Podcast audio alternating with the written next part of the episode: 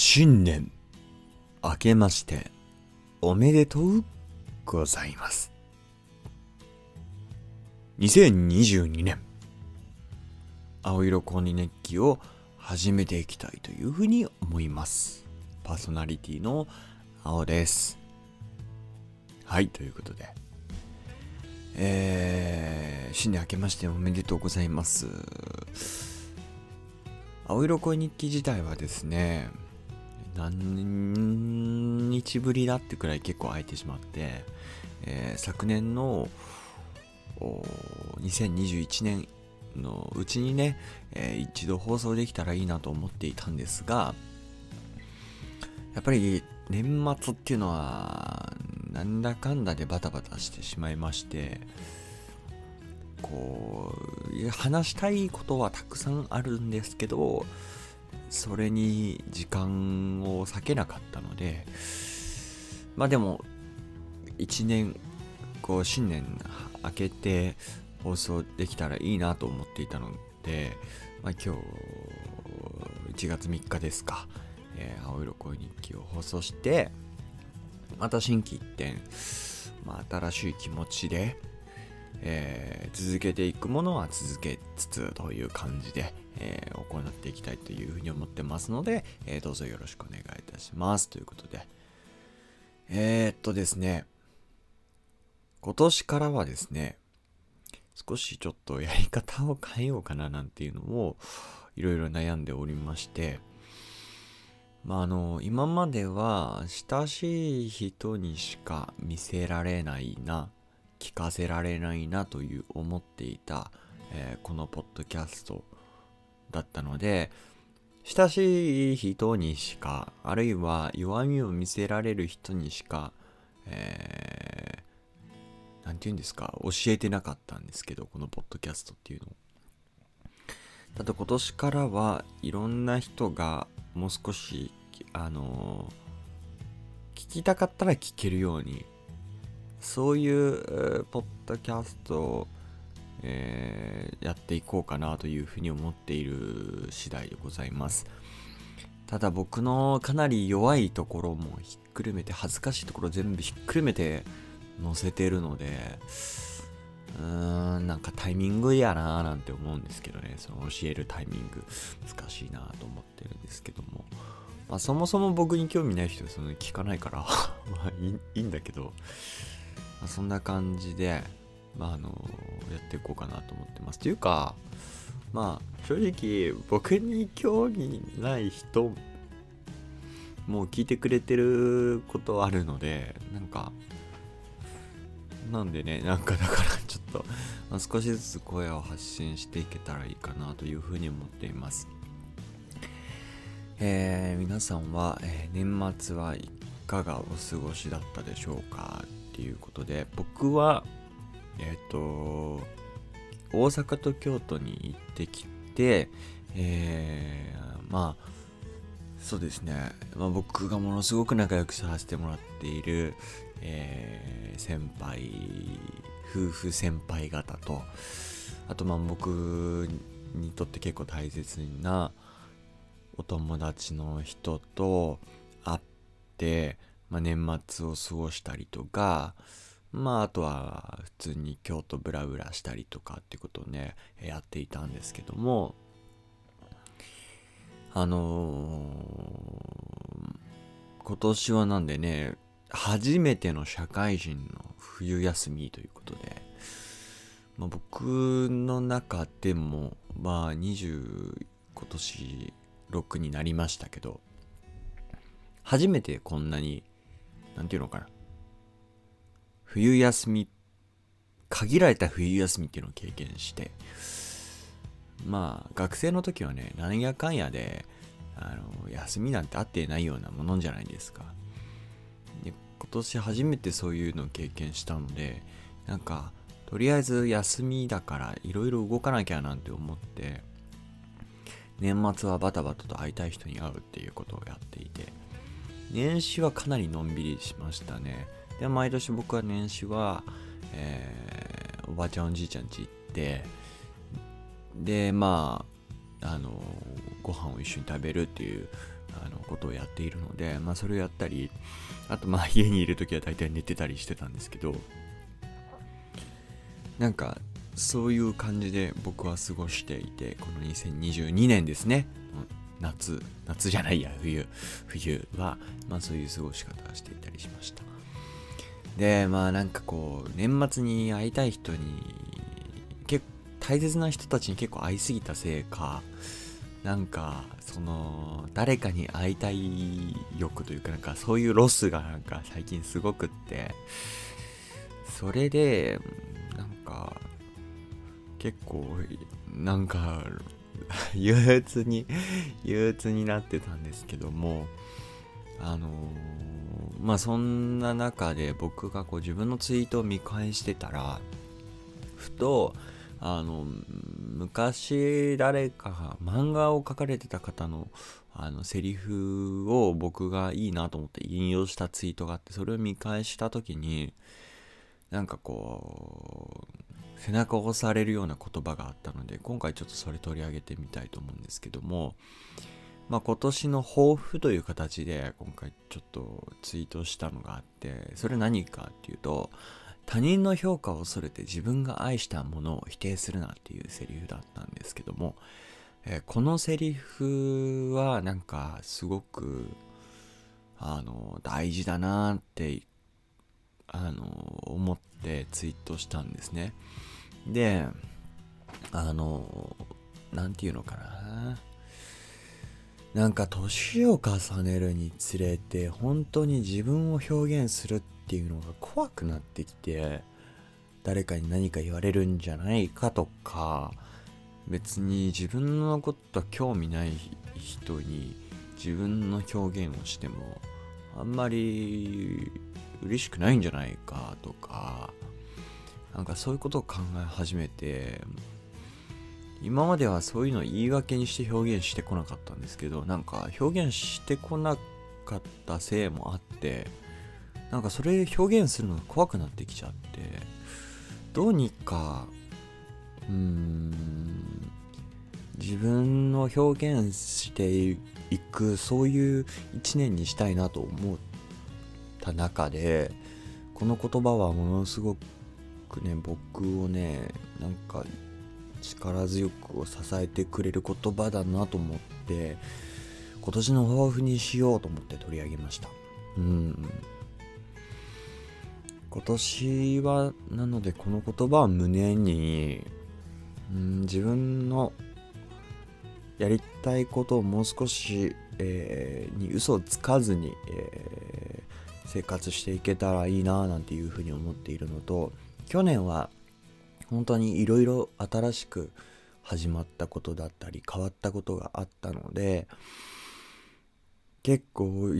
いろいろあったなって、えー、僕の親友のあの友達2人とねあのまあ毎年いつも12月30日1日は温泉に入りに行くんですけどもまあその時に改めて振り返ったりとか、本当に今年は、去年はいろいろなことがあったななんて思ったんですけど、今年は、なんだろう、今まであったもの、新しいことっていうのがあんまりできないかもわかんないから、結構去年やりたいこと、新しいことはいろいろやったから、今年は、えー、その去年まいた種みたいなものをの水やりっていうかね、なんか、うん、少しずつそういう、なんていうのかな。なんか、芽が、種が、種から芽を出させるような、そういう一年にしていきたいな、なんていうふうに思ってます。あの、僕のね、その、うちの一人の親友は、このポッドキャスト、一回、なんか聞いてくれてて、断捨離の本の回かなうん、聞いてくれてて、今ももしかしたら聞いてくれてるかもしれないんですが、なんか聞いた時にすごい笑っちゃったとかいう話をして、いや、でも本当にね、あの、僕のかなり大切な、えー、友人なので、聞いてもらえて、ちょっと、まあ、嬉しいなって思うところもありつつね、まあ、そんな感じで、あの、年末過ごしておりました。京都行った時もね、すごくね、ああなんか年末の京都っていいなって改めて思って毎年僕はその出町柳双葉っていうあのお餅屋さんがあるんですけどそこで鏡餅餅をね買って正月食べるっていうのを風習にしてるんですけどもなんか今回もそれ買いに行ったりとかねあとはその市場みたいなのがあってそこにすごいおせち料理の、えー、具材というか料理のものがたくさん売ってたりとかしてあなんかすごいいいなって思ってあの街を歩いてたりしたんですね。なんでなんか京都でああいう何て言うのかな食材とか集めてあの正月を迎えるっていうことを一度やってみたいななんて思ったなっていう年末を過ごしました。えー、まあ僕はというと明日からねまたあの、仕事が始まりましてえー、去年1年目だったからなんですけど今年はまた、えー、なんて言うんですかね、2年目に突入する年になるのでまたなんかいろいろ忙しくなってくるとは思うんですけどもあの今年やりたいこと100選。をいろいろ実は考えていてなんかこう考えてると少し煮詰まっちゃってあんまりいいのが出てこなくって今ちょっと若干放置しかけてるんですけどもなんかね今日とかもずっとやってたんだけどなんかそれ考えてるとなんか自分が惨めになってきちゃって悲しくなってきちゃったのでなぜか。なのでちょっと今手離してるんですけどもやりたいこと100選っていうのをね、まあ、考えているんですけどその中で今年はあの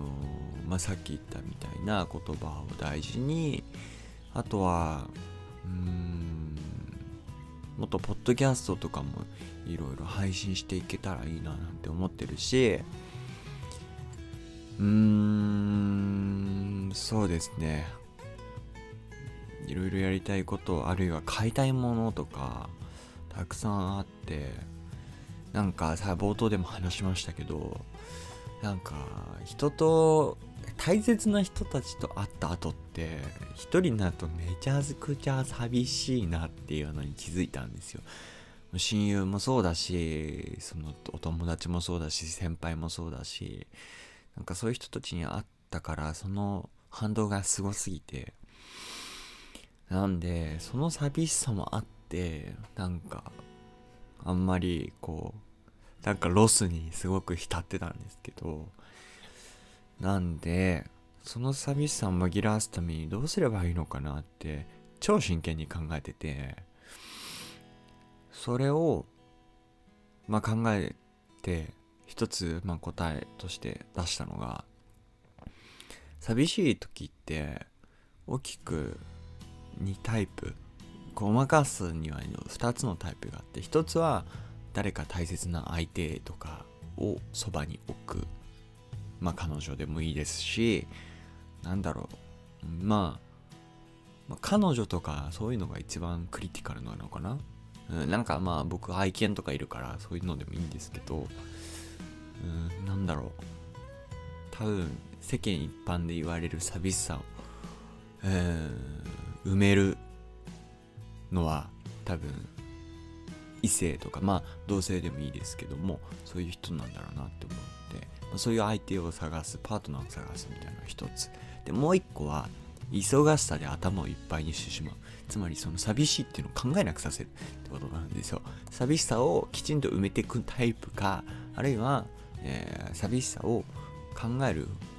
暇を与えないっていうね。その大きく2つのタイプかなって思うんですけども。僕は前者は僕にはできる気がしないので気がしないので、ずっと気がしてないので、後者のことを考えるてるたんですね。悲しいかなって感じですけど、後者のことを考えてたんですけど、まあその時に、そのやれること、やりたいことをたくさん書き出して、それを片っ端から、あの、箇条書きとか書いて片っ端から上からこなしていくみたいなことをやろうと思ってたんですけど、なんかそれ考えてたら疲れてきちゃって、それで、まあ今に至ると。でな、まあちょっとここらで、えー、声を出して、えー、自分の考えを整理しようかなと思って、え今回声を出してるんですけども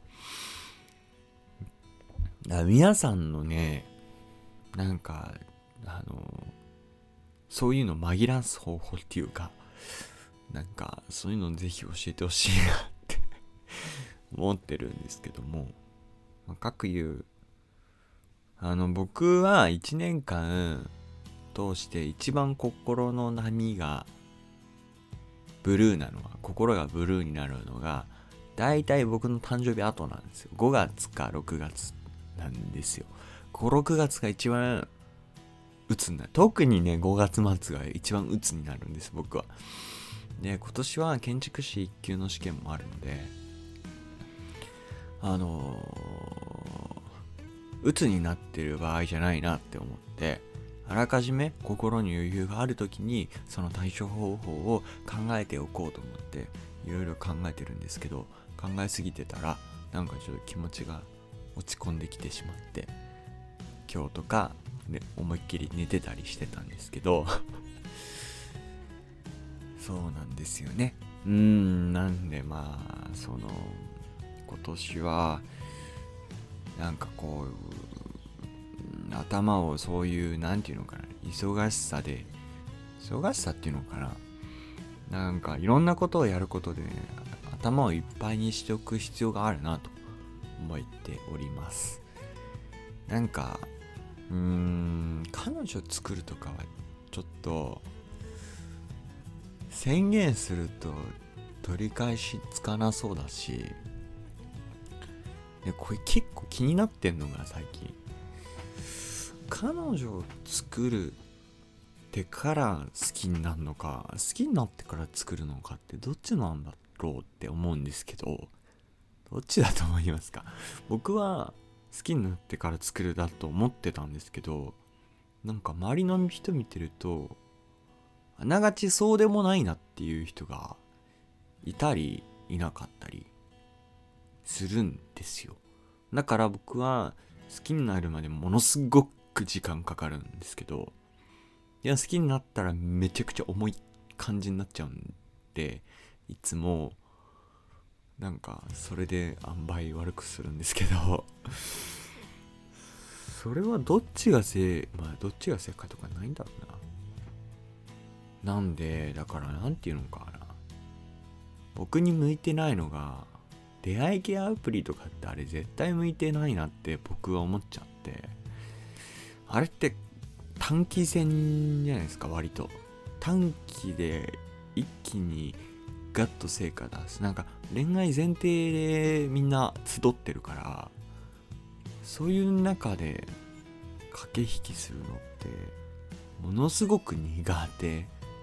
でなんか友達だったのがあ実はめっちゃ好きかもみたいな。そういうタイ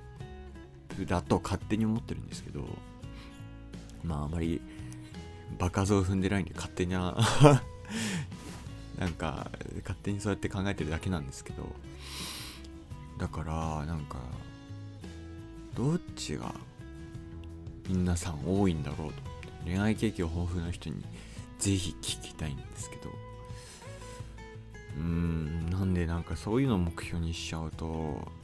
余計悲しくなりそうだなと思っていつもそれを考えないようにしてるんですけど。うん。難しいですよね。ただなんかみんなでもねまあ人によるか人によるのかな。でもなんか結構周りやっぱ27から2930あたりの人たちが結構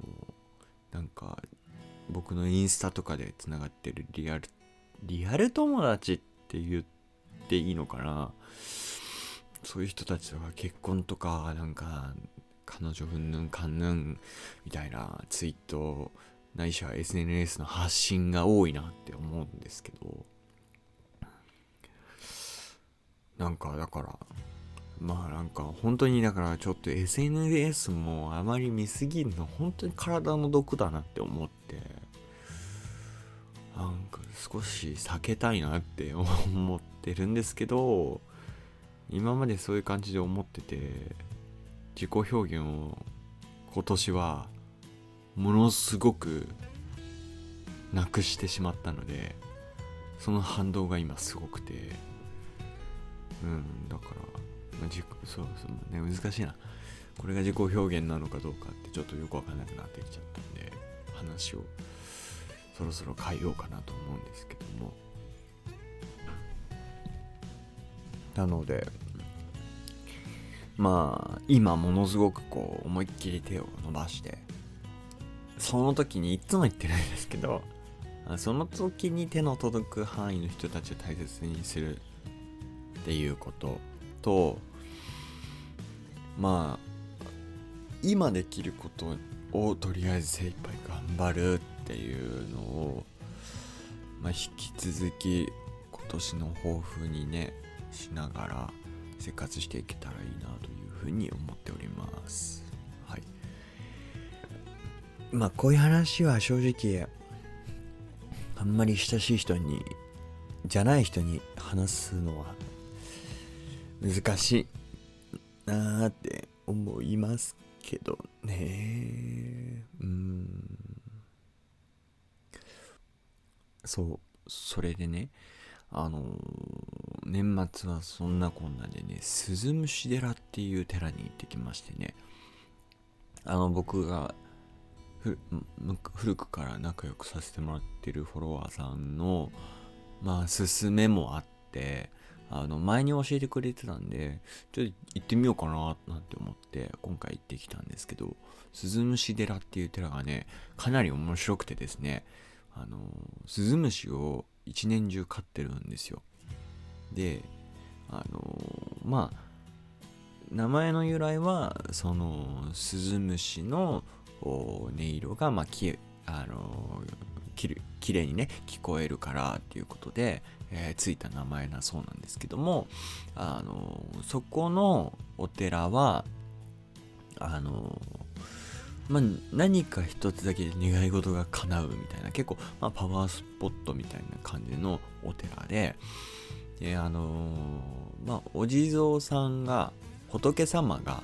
あのー、普通わらじを履いてないのが多いらしいんですけどわらじを履いてる仏様らしいので普通はねその仏様に毎回、うん、ほなんかこう通って会いに行って願い事が叶うまで、えーと、通うみたいなのが、えー、一般的らしいんですけどもそこの仏様はわらじを履いてるので会いに来てくれる届けに来てくれるらしいんですよ。幸せみたいな。だから一度お願い事をすれば、えー、いいということで。であのなんか結構全国からその若い女性が集まってきてなんか彼氏が欲しいみたいなお願いをよくするらしいんですが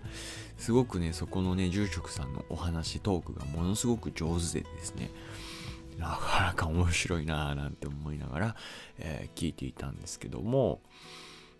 僕もそこでちょっとお願いをして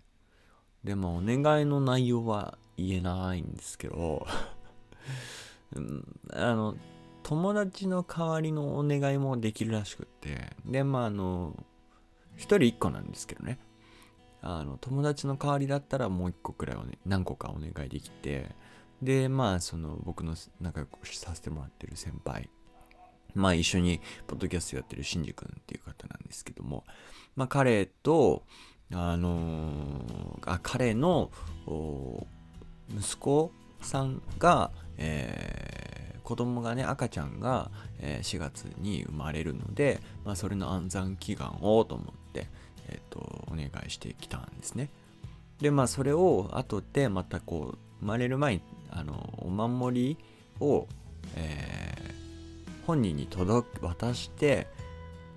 あげないといけないらしくってまあそれでちょっと今度また会って渡そうかなと思ってるとこなんですけどすごいねあのすんごい人いました。うんまた行きたいなと思って。ただ再来年までしかあのうんあの300周年再来年で300周年らしくって。でそれを機に本土をこう建て替えるらしくって今の鈴虫寺が見られるのは再来年までだそうなのでぜひあの建て替え前にあの行ってもらえたらななんて思うんですけどもあのものすごく良かったのであのぜひ行ってみてください。あのねめっちゃ良かった。本当に良かったですね。ということでね、えー、鈴虫寺っていうお寺にも行ってきましたよっていうお話でした。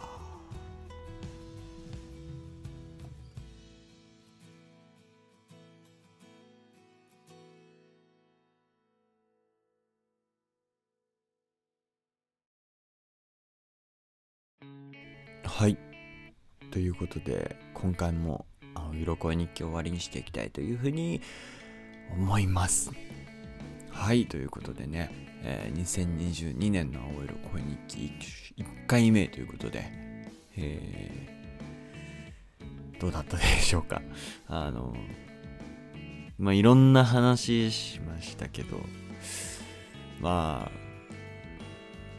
今年は頑張りたいです 去年頑張りましたけどね。なんか、自分で言うのもなんですけど、去年は頑張りました。今年は、もっと苦しい年になるかもしれないので、やれることから、一個一個、コツコツ、自分を見失わないように、自分を安く売らないように、他人の評価を恐れて、自分が愛したものを否定しないように、自分の好きなものは好きって言えるように、めちゃくちゃ怖いけど自分の表現を自己表現を活動を、えー、していけたらと思っています。なのでポッドキャストの頻度は増やしたいです。ということであの